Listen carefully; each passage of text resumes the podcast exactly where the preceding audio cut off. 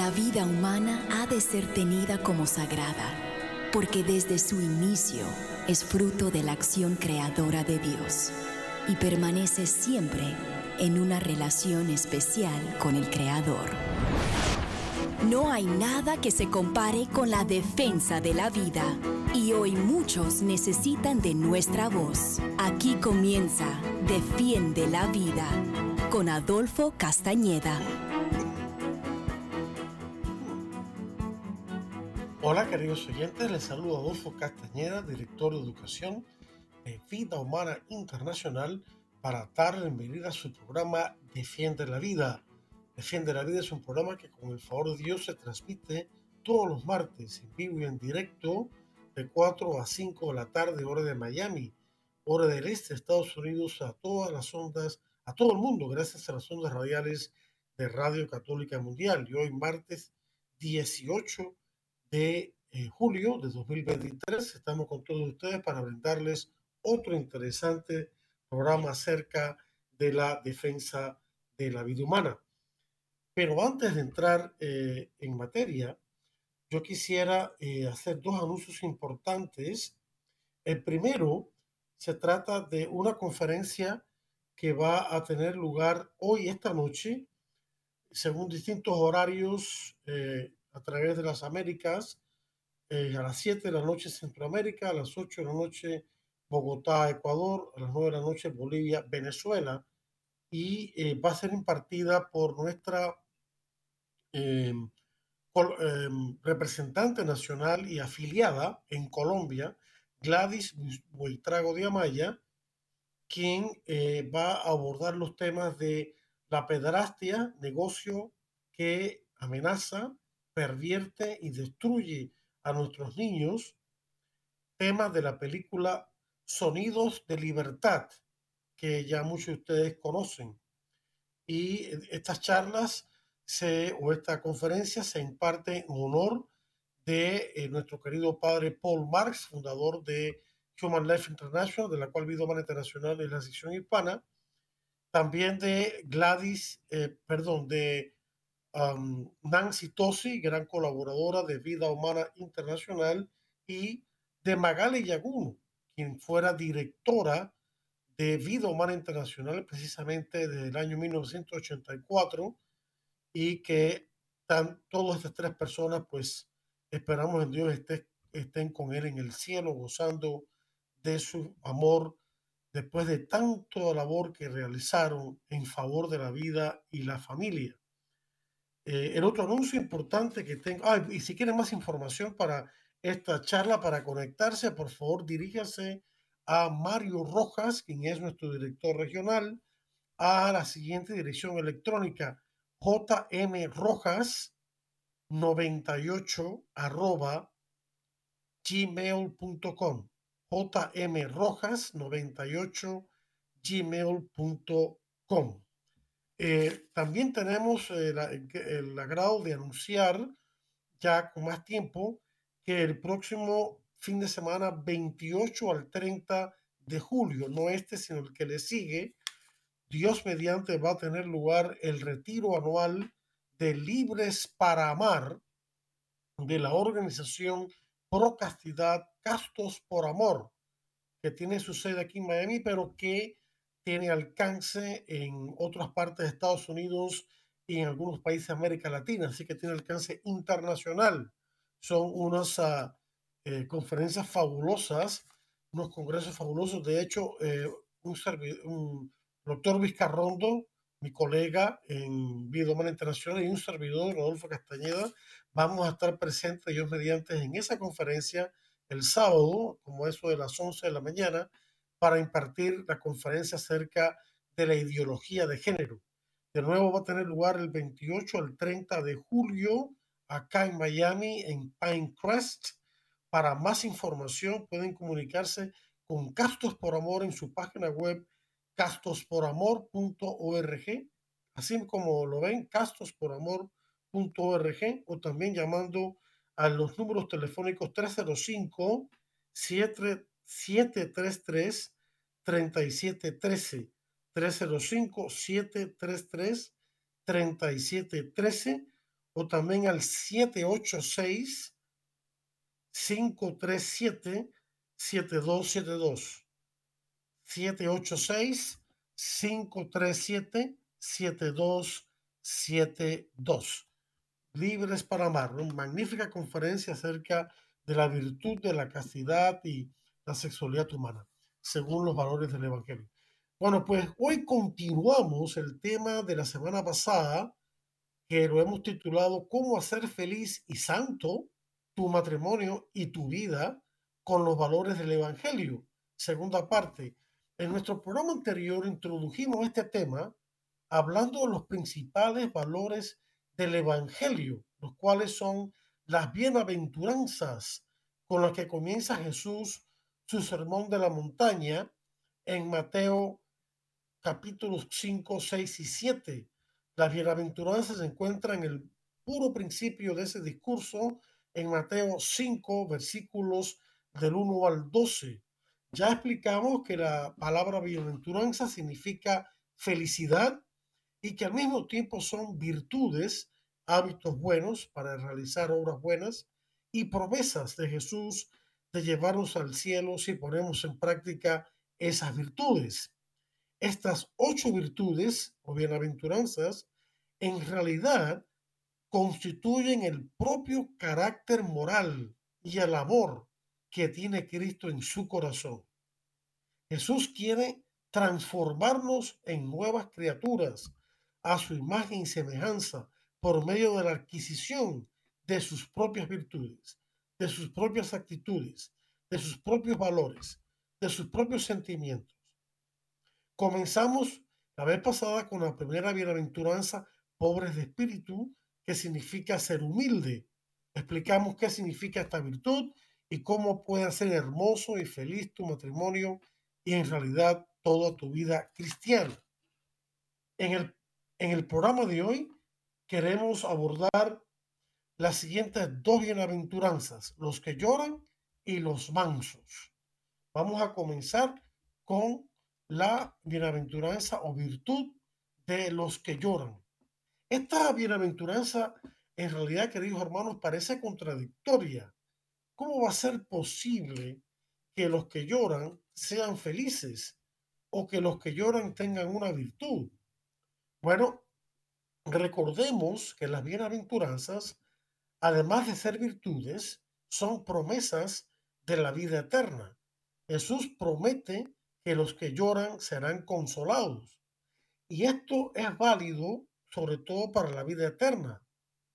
Y refiriéndose a lo que ya está en el cielo, la Biblia nos dice que Dios enjugará toda lágrima de sus ojos. Y esto está en Apocalipsis capítulo 7, versículo 17, que eh, en Apocalipsis 7, versículo 17, el cual es un pasaje que a su vez cita a Isaías, al profeta Isaías, en el Antiguo Testamento, en el, capítulo 25, versículo 8, y también en, en el capítulo 49, versículos 10 y 11. Así que lo tenemos en Apocalipsis 7, 17 e Isaías 25, 8 e Isaías 49, 10 al 11. Pero también es válido para esta vida, esta consolación o esta esta, esta eh, virtud, esta promesa, también es para esta vida, aunque claro, no perfectamente como será en el cielo. Jesús mismo lo prometió, dijo, él dijo lo siguiente, vengan a mí todos los que están fatigados y sobrecargados, y yo les daré descanso. Tomen sobre ustedes mi yugo y aprendan de mí que soy manso y humilde de corazón y hallarán descanso para sus almas, porque mi yugo es suave y mi carga ligera. Y esto está en Mateo 11, del 28 al 30. Mateo 11, del 28 al 30. Pero esta bienaventuranza también tiene un significado más profundo. Según una Biblia en inglés muy buena, católica, que se llama en inglés The Didache Bible. Dita que es eh, el nombre de un documento antiguo, uno de los primeros de la iglesia después de la era de la apostólica, de Tita que se llama la enseñanza. Eh, le han puesto sí los autores de esta Biblia eh, porque lo bonito que tiene esta Biblia, claro, está en inglés, ¿no? Yo la recomiendo a los que leen inglés. Lo bonito que tiene esta Biblia es que además de ser una traducción muy correcta de los lenguajes originales, como comentario, tiene los comentarios bíblicos, pero también tiene como comentario los números del catecismo de la Iglesia Católica que se refieren a ese pasaje que está siendo comentado. O sea que cuando uno lee esta Biblia, está leyendo no solamente la Biblia, sino también el catecismo de la Iglesia Católica. Y en la página 1266 de esta Biblia de Didache Bible que recomiendo, dice que los que lloran también se refiere a los que sufren por amor a los demás, que están afligidos a causa del pecado y su consecuente separación de Dios. Final de la cita. Es decir, los, los que de verdad están comprometidos con Cristo, eh, los que de verdad lo siguen, sienten dolor por el pecado de los demás, que no solo ofende a Dios, y lleva a la muerte eterna, sino que también los daña a ellos mismos. El que comete pecado, sobre todo si es grave, se daña a sí mismo, sobre todo espiritualmente, a veces sin darse cuenta, e incluso físicamente también. Pensemos, por ejemplo, en las personas alcoholizadas o drogadictas. Pensemos también en las personas que viven una vida sexual desordenada, fornicación, adulterio homosexualidad, anticoncepción, enfermedades de transmisión sexual, incluyendo el SIDA, etc. Pensemos también en el daño el dolor causan a sus familiares y demás seres queridos, hijos, cónyuges, padres, abuelos, amigos, etcétera, etcétera, que se preocupan y sufren por ellos. Los que quieren seguir a Cristo, queridos hermanos, deben estar dispuestos a amar hasta que les duela, como decía la Madre Teresa. Al que ama de verdad le duele el pecado y el sufrimiento de los demás y por supuesto el suyo propio. Es precisamente porque aman que les duele y se preocupan por los demás. El dolor ajeno que les causa el pecado y el sufrimiento de otros es precisamente una de las razones que les impulsa a actuar, a actuar para hacer algo, por su conversión y alivio. Claro, también les duele el sufrimiento y la muerte de los inocentes, como es el caso, por citar solo dos ejemplos, del aborto y la eutanasia. Es muy significativo observar que en al menos dos ocasiones Jesús mismo lloró o mostró un profundo dolor. La primera ocasión fue por la muerte de su amigo Lázaro, y leemos del Evangelio según San Juan, que dice, María, hermana de Marta y Lázaro, cuando llegó a donde estaba Jesús, al verle, se postró a sus pies.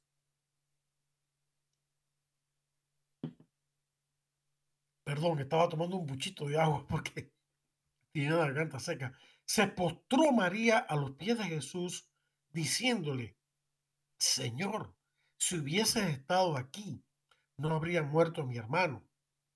Jesús entonces al verla llorando y a los judíos que la acompañaban también llorando, se estremeció en espíritu y se conmovió y dijo, ¿dónde le pusisteis?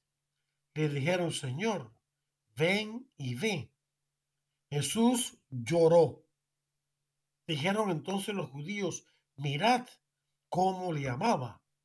Y esto está en Juan capítulo 11, versículos 32 al 36.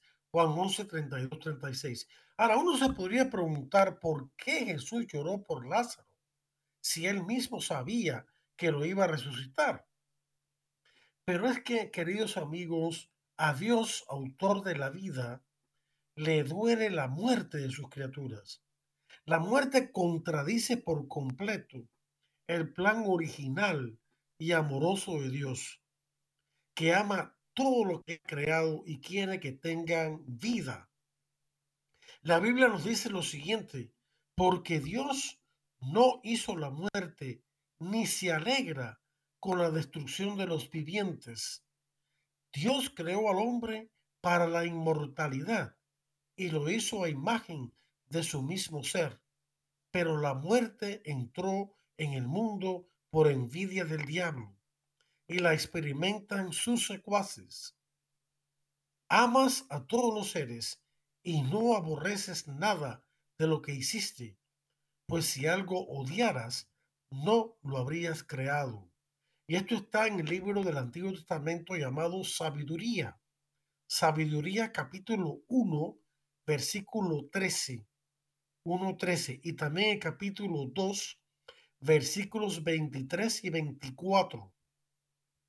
2, 23, 24. Y también, por último, el capítulo 11, versículo 24. Sabiduría 11, 24. Así que sabiduría 1, 13, sabiduría 2, 23 al 24 y sabiduría 11, 24.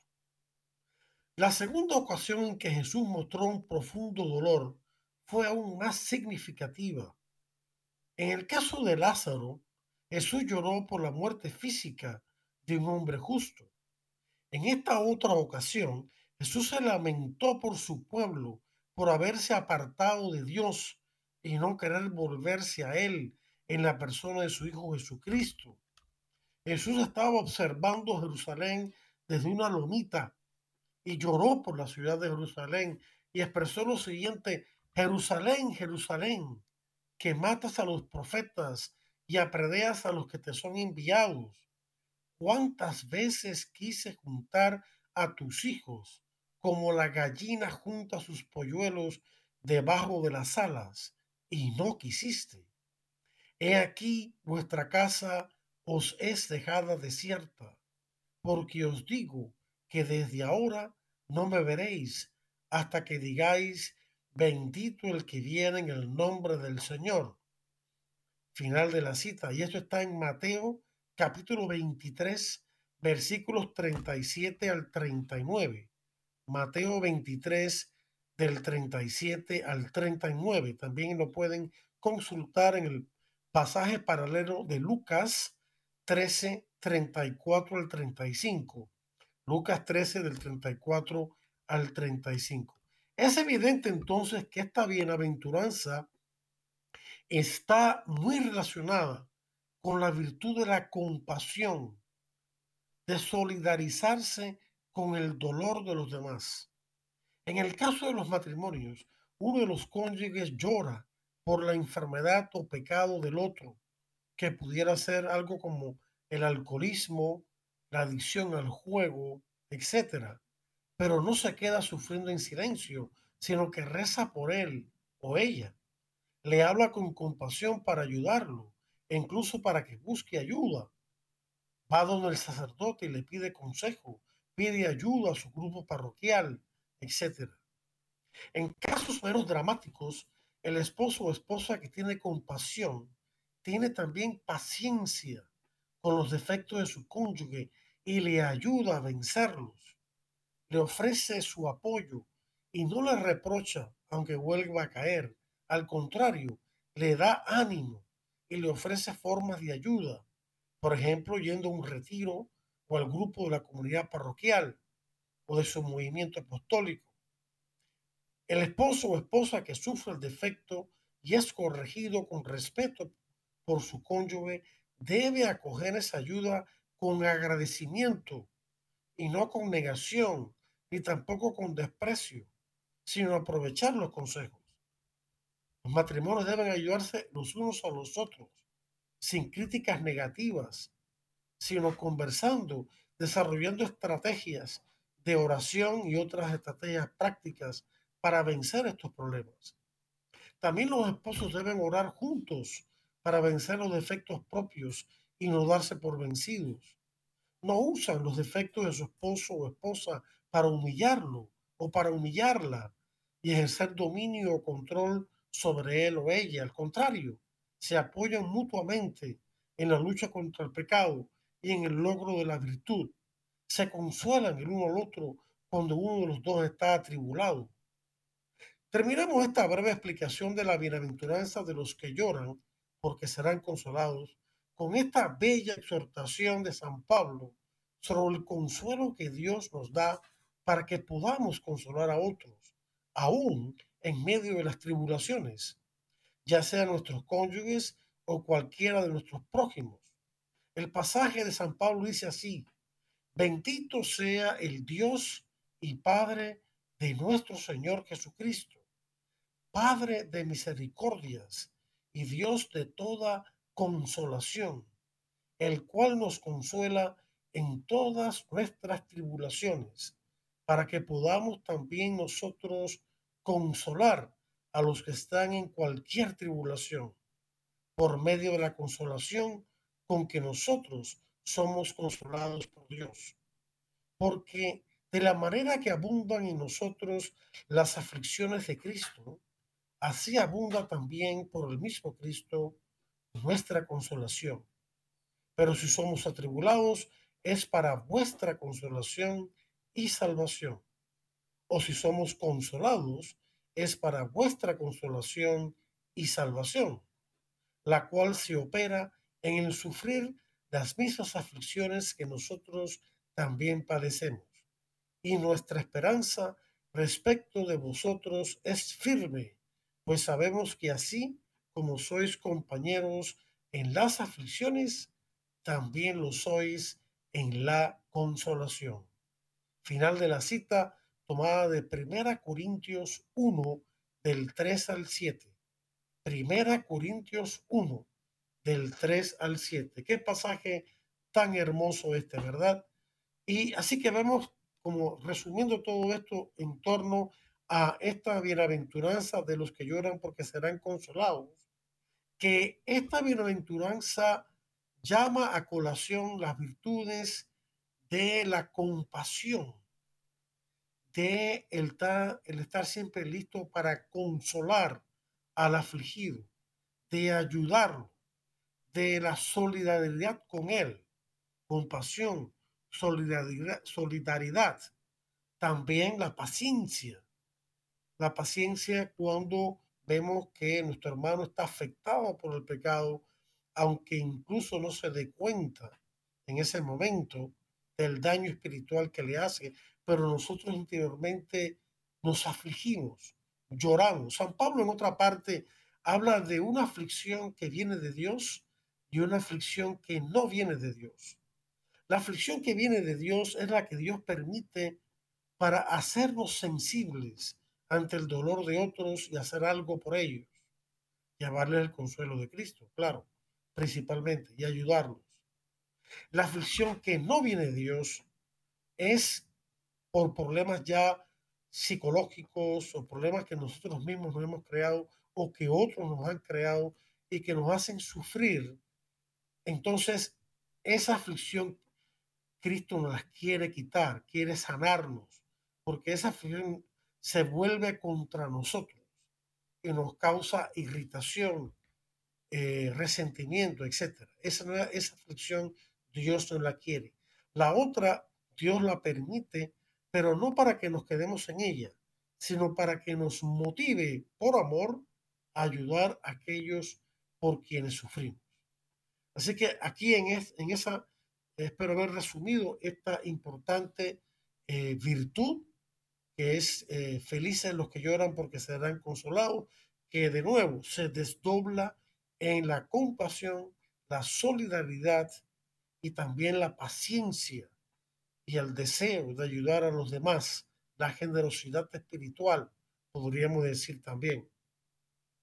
Vamos entonces a pasar a la próxima aventuranza que queremos abordar en este programa.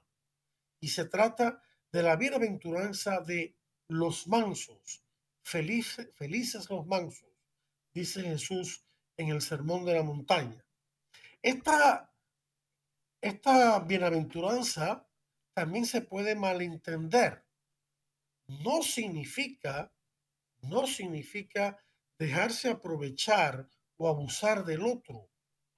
Todos debemos respetar y exigir el respeto de los demás cuando somos irrespetados.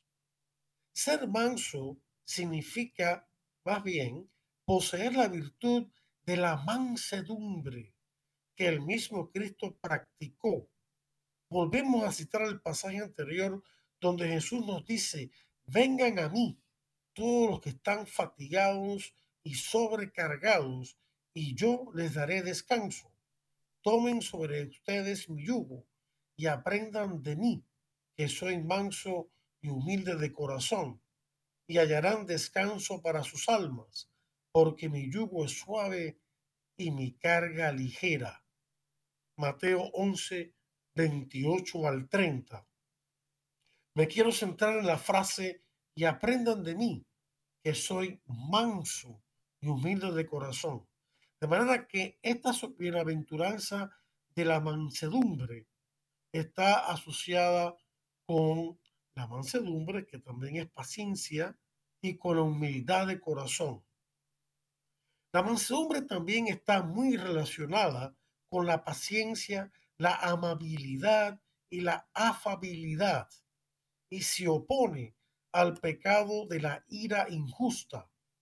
La ira injusta ocurre cuando la persona se enoja por cuestiones que no tienen tanta importancia. Por ejemplo, si la comida estaba demasiado caliente, eh, se enoja con su cónyuge o con un familiar porque colocó la llave fuera de su lugar, etc. Debemos tener en cuenta, queridos hermanos, que nuestro Señor sufrió muchas incomodidades, privaciones, incomprensiones, noches de poco dormir o de mal dormir a la intemperie, falta a veces de comida o de agua o de suficiente ropa para abrigarse, y luego más tarde en su pasión golpes, torturas y hasta una muerte horrible por nosotros, y nunca se quejó. Y vamos a quejarnos y a violentarnos nosotros por cosas de poca importancia. No, vamos a tener una actitud diferente.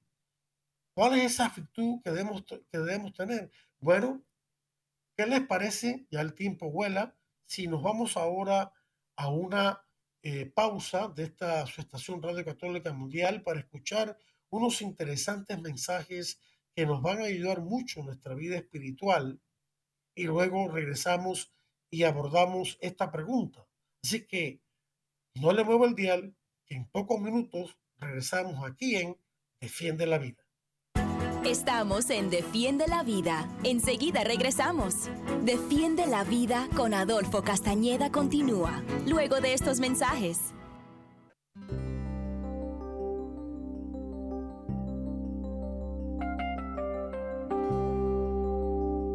Que Dios de quien viene la constancia y el ánimo, les conceda tener los unos para con los otros los sentimientos del propio Cristo Jesús, y que puedan unánimemente dar gloria a Dios Padre de Cristo Jesús, nuestro Señor.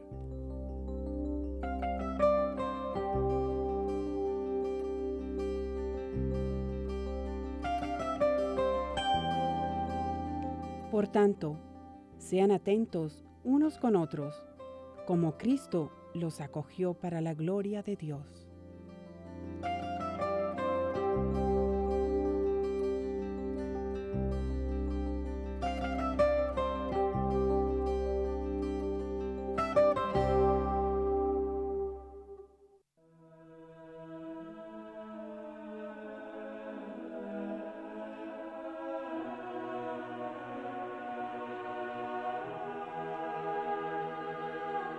Les ruego pues, hermanos, por la misericordia de Dios, que se entreguen ustedes mismos como sacrificio vivo y santo que agrada a Dios. Ese es nuestro culto espiritual. No sigan la corriente del mundo en que vivimos, más bien, transfórmense por la renovación de su mente. Así sabrán ver cuál es la voluntad de Dios, lo que es bueno, lo que le agrada, lo que es perfecto.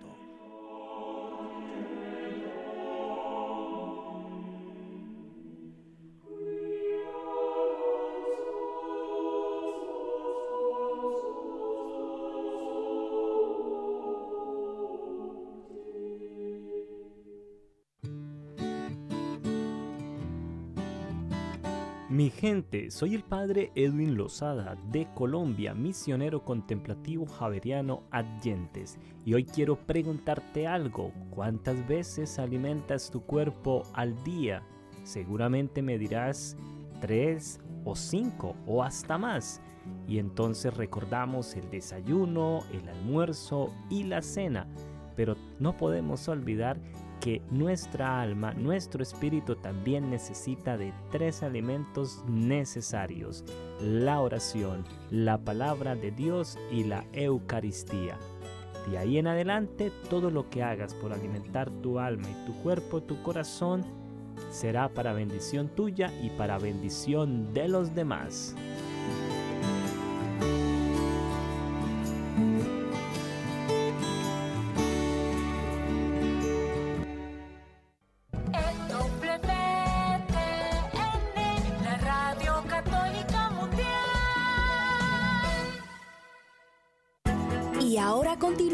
Defiende la vida con Adolfo Castañeda. En vivo por Radio Católica Mundial. Defiende la vida con Adolfo Castañeda. Continúa ahora. Bien, queridos amigos, eh, gracias por estar de vuelta con nosotros aquí en Defiende la Vida, un programa que con el favor de Dios se transmite todos los martes en vivo, en directo, de 4 a 5 de la tarde, hora de Miami, hora de este Estados Unidos, a todo el mundo gracias a las ondas radiales de Radio Católica Mundial. Y hoy, martes 18 de julio, estamos con todos ustedes brindándoles un importante interesante programa acerca de las bienaventuranzas. Estamos comentando la bienaventuranza eh, segunda. El programa anterior fue pobre de espíritu. Después acabamos de comentar en la primera parte la bienaventuranza de los que lloran muy asociada a la virtud de la compasión y la solidaridad. Y ahora estamos hablando de la, siguiente bienaventuranza, que es los mansos, que está asociada, por supuesto, con la virtud de la mansedumbre, la cual a su vez está relacionada con la paciencia, la amabilidad y la afabilidad, y se opone al pecado de la ira injusta, que ocurre cuando la persona se enoja por cuestiones que en realidad tienen su importancia, pero no tanta, que la comida estaba caliente, que muy caliente, porque el cónyuge o familiar colocó la llave fuera de su lugar, porque se me cayó un objeto al piso y tengo que recogerlo, porque olvidé algo en el segundo piso y tengo que volver a subir la escalera para recogerlo, y cosas así, ¿no? Debemos tener en cuenta que nuestro Señor sufrió muchas incomodidades, privaciones, incomprensiones, golpes, noches sin dormir o de mal dormir o de intemperie, falta de abrigo suficiente, sed, hambre, y luego la insupación, tortura y hasta una muerte horrible por nosotros y nunca se quejó. Y vamos a quejarnos y violentar a nosotros por cosas de poca importancia. Cuando enfrentemos una situación molesta, a mí me ha pasado también, incluso de cierta importancia, por ejemplo, la la computadora se, entre comillas, podemos decir, se congeló en medio de un proyecto importante. Debemos siempre rechazar la queja.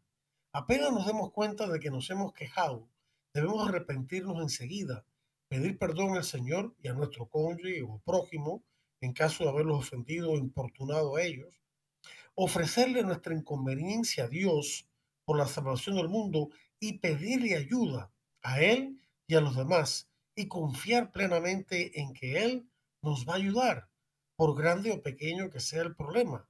Como decía un amigo mío muy sabio, no te quejes, pide ayuda.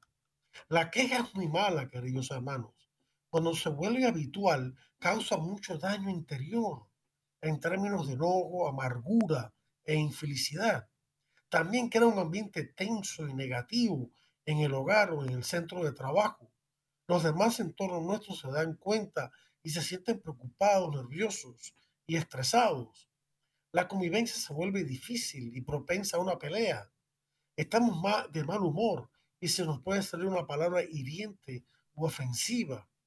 Por el contrario, la persona paciente eh, tiene, eh, tiene la capacidad de soportar los problemas, las impertinencias de los demás sabe aguantar o soportar.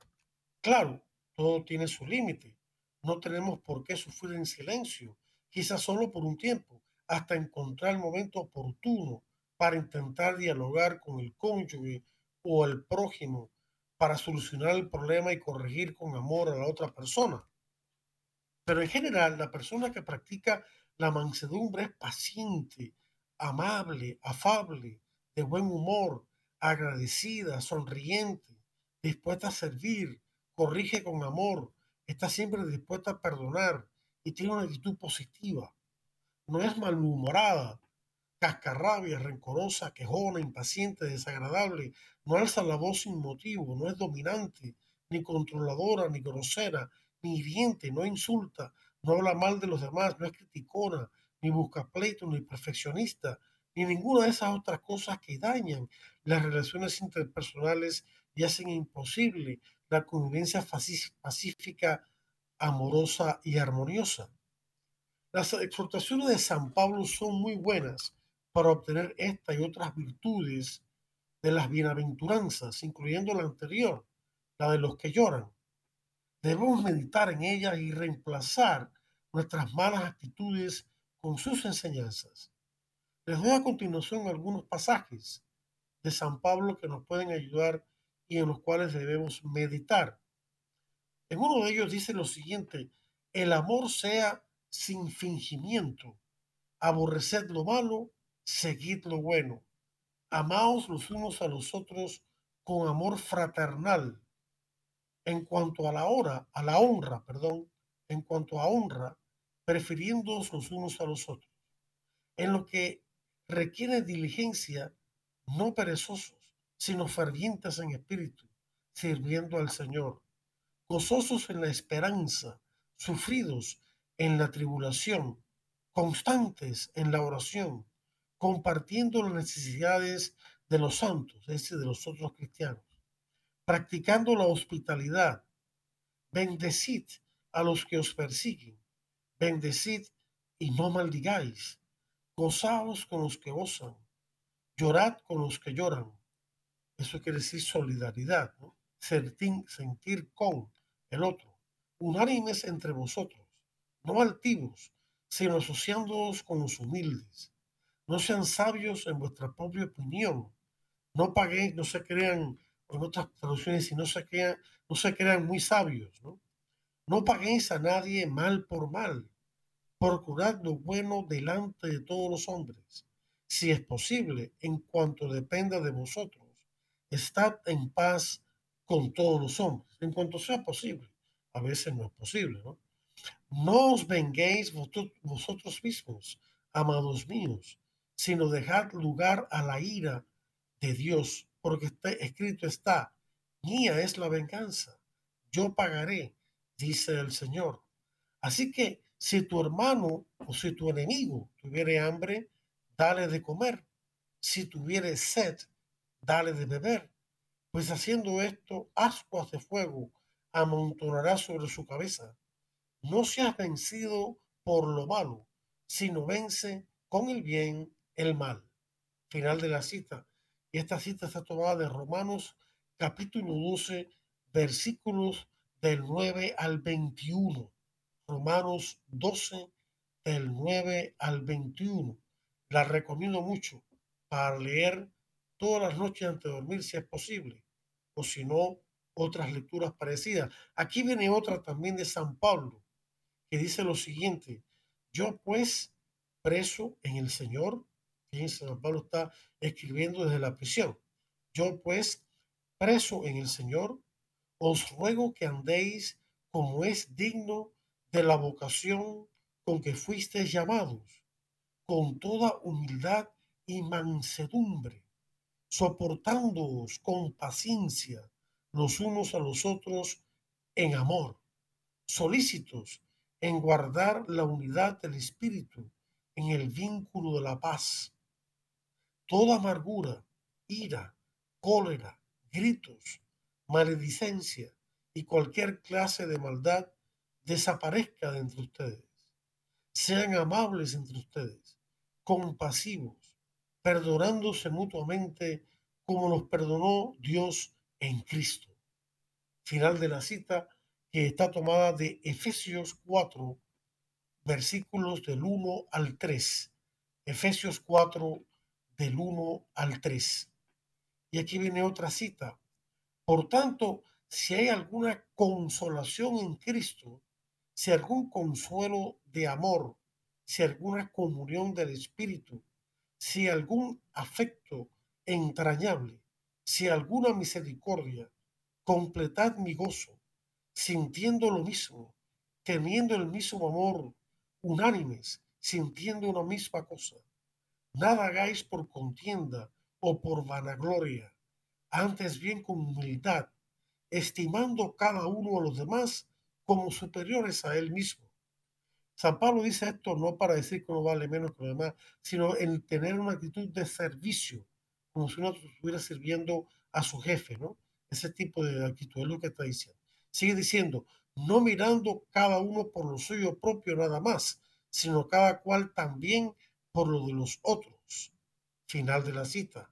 Y esta está tomada de Filipenses capítulo 2, versículos del 1 al 4.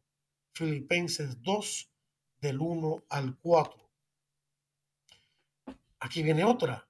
Vestidos, dice San Pablo, pues como escogidos de Dios, santos y amados, de entrañable misericordia, de benignidad, de humildad, de mansedumbre, soportándoos unos a otros y perdonándoos unos a otros si alguno tuviere queja contra otro. De la manera que Cristo os perdonó, así también hacedlo vosotros. Y sobre todas estas cosas, vestidos de amor, que es el vínculo perfecto, y la paz de Dios gobierne en vuestros corazones, a la que asimismo fuisteis llamados en un solo cuerpo, y sean agradecidos. Final de la cita, tomada de Colosenses capítulo 3, versículos del 12 al 15. Colosenses 3, capítulos del 12 al 15.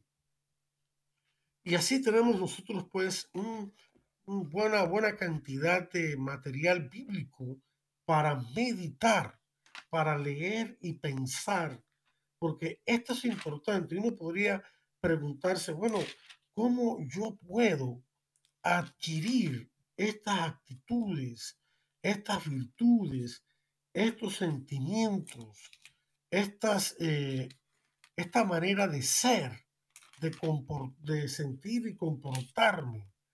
Eh, ¿cómo puedo obtener esto? San Pablo nos dice también en Romanos capítulo 12, versículos 1 al 2, y aquí cito de memoria, cito parafraseando, él dice, cambien su manera de pensar para que cambie su manera de vivir.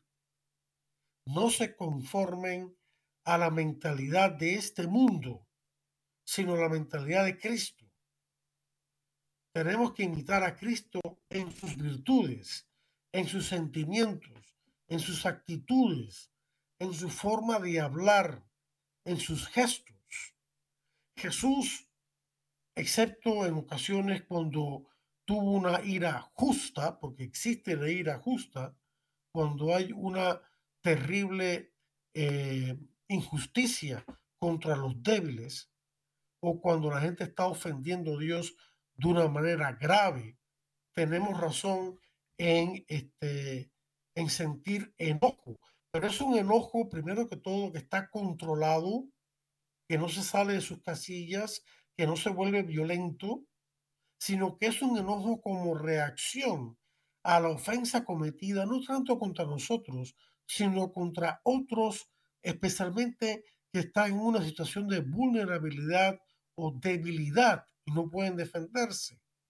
O cuando Dios es ultrajado, como está ocurriendo por tantos lados últimamente. ¿Cuántas iglesias eh, acá en Estados Unidos, en América Latina, han sido ultrajadas, las cosas santas, como la Eucaristía, o eh, físicamente destruidas, al menos en parte, o atacadas?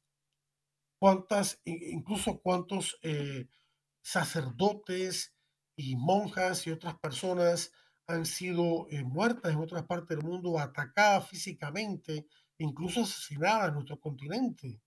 Hace poco acá en Estados Unidos, un sacerdote proveniente de Nigeria, que era el párroco de una parroquia en Luisiana, fue atacado por un supremacista blanco con un machete.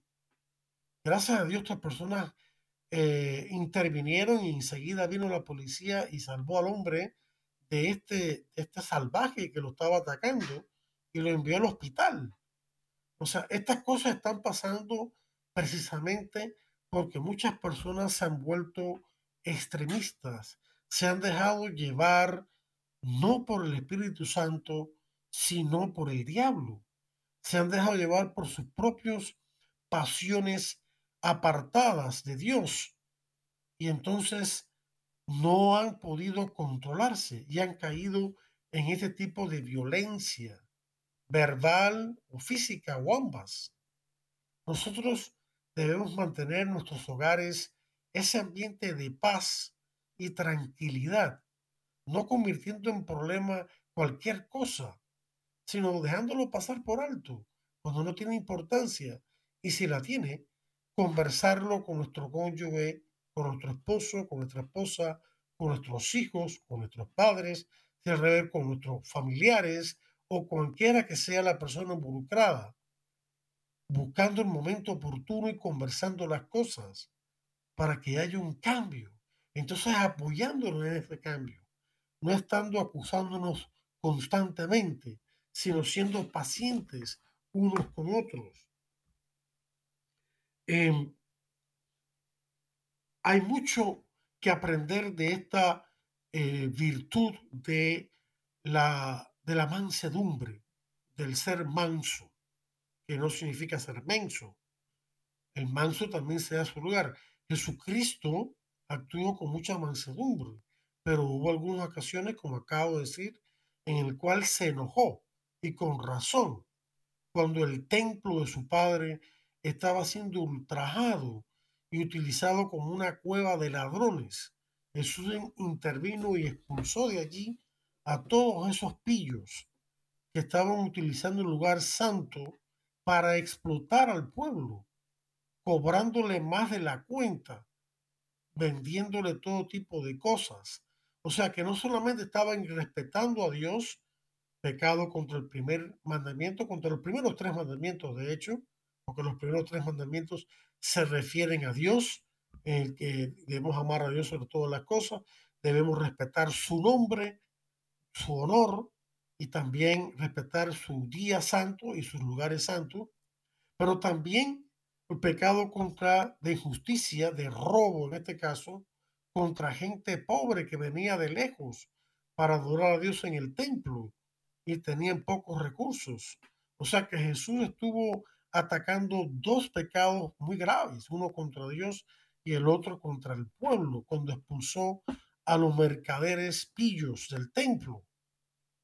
Eh, y también en otras ocasiones regañó con, con verdadera dureza a los fariseos y los escribas que estaban actuando con hipocresía y mal dirigiendo al pueblo, pero lo hizo dentro de un límite no agredió a estas personas, ni, ni se, se, interpuso en ellos físicamente, ni nada de eso.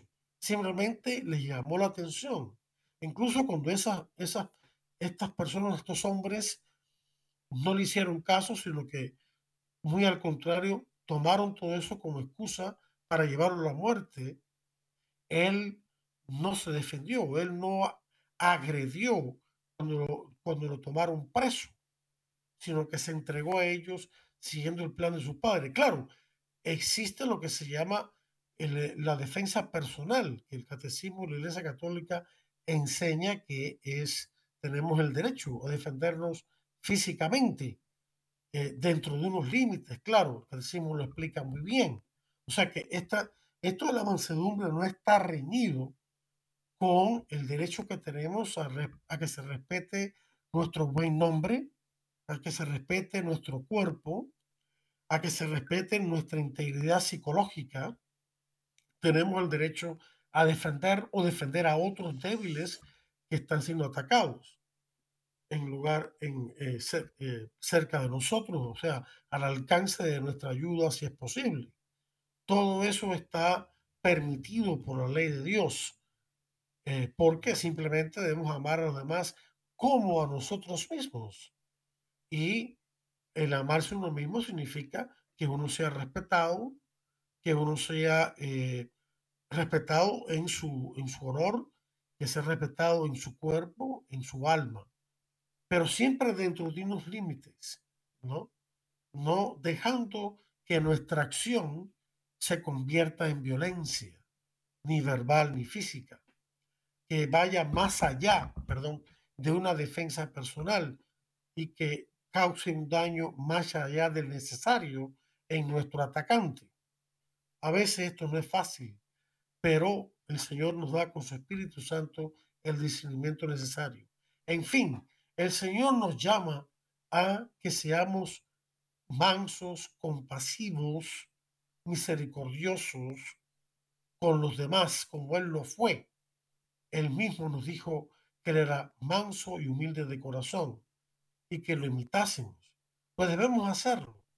Y al hacerlo, vamos a estar adquiriendo parte del mismo carácter de Cristo, parte del mismo carácter de Dios, Después de todos los diez mandamientos y los mandamientos que se derivan de ellos, este, son, son parte del camino de salvación que tenemos que seguir.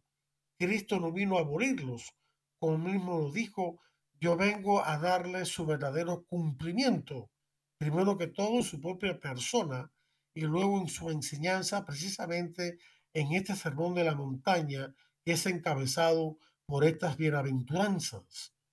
Entonces, Él vino a profundizar en nosotros esos mandamientos y aquí en las bienaventuranzas vemos claramente, además del resto del sermón de la montaña, cómo Cristo está yendo a la profundidad de nuestro ser, donde más quizás nos duela, para que cambiemos esas actitudes de fondo que determinan quiénes somos nosotros en el, desde el punto de vista moral.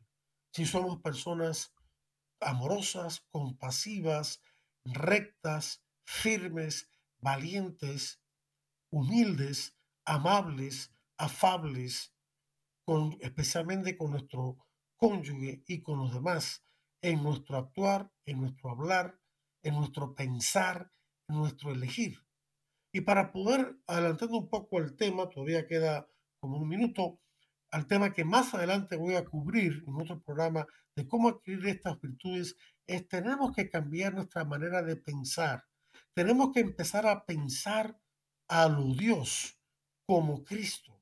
Y esa manera de pensar se adquiere precisamente leyendo la palabra de Dios y pensando en ella y anteponiéndola a nuestras propias opiniones o hábitos de pensamiento y acción y de, y de habla. La forma más sencilla, por ejemplo, de practicar todo esto es siendo agradecidos. ¿Qué cosa más fácil es dar las gracias a nuestro cónyuge por la comida o porque hizo tal trabajo en la casa o porque trajo el mercado o algo que se había olvidado o porque no hizo algún servicio? Esa gratitud es sencilla de dar y transforma nuestros corazones. Bueno, de eso hablaremos en más detalle en otro programa.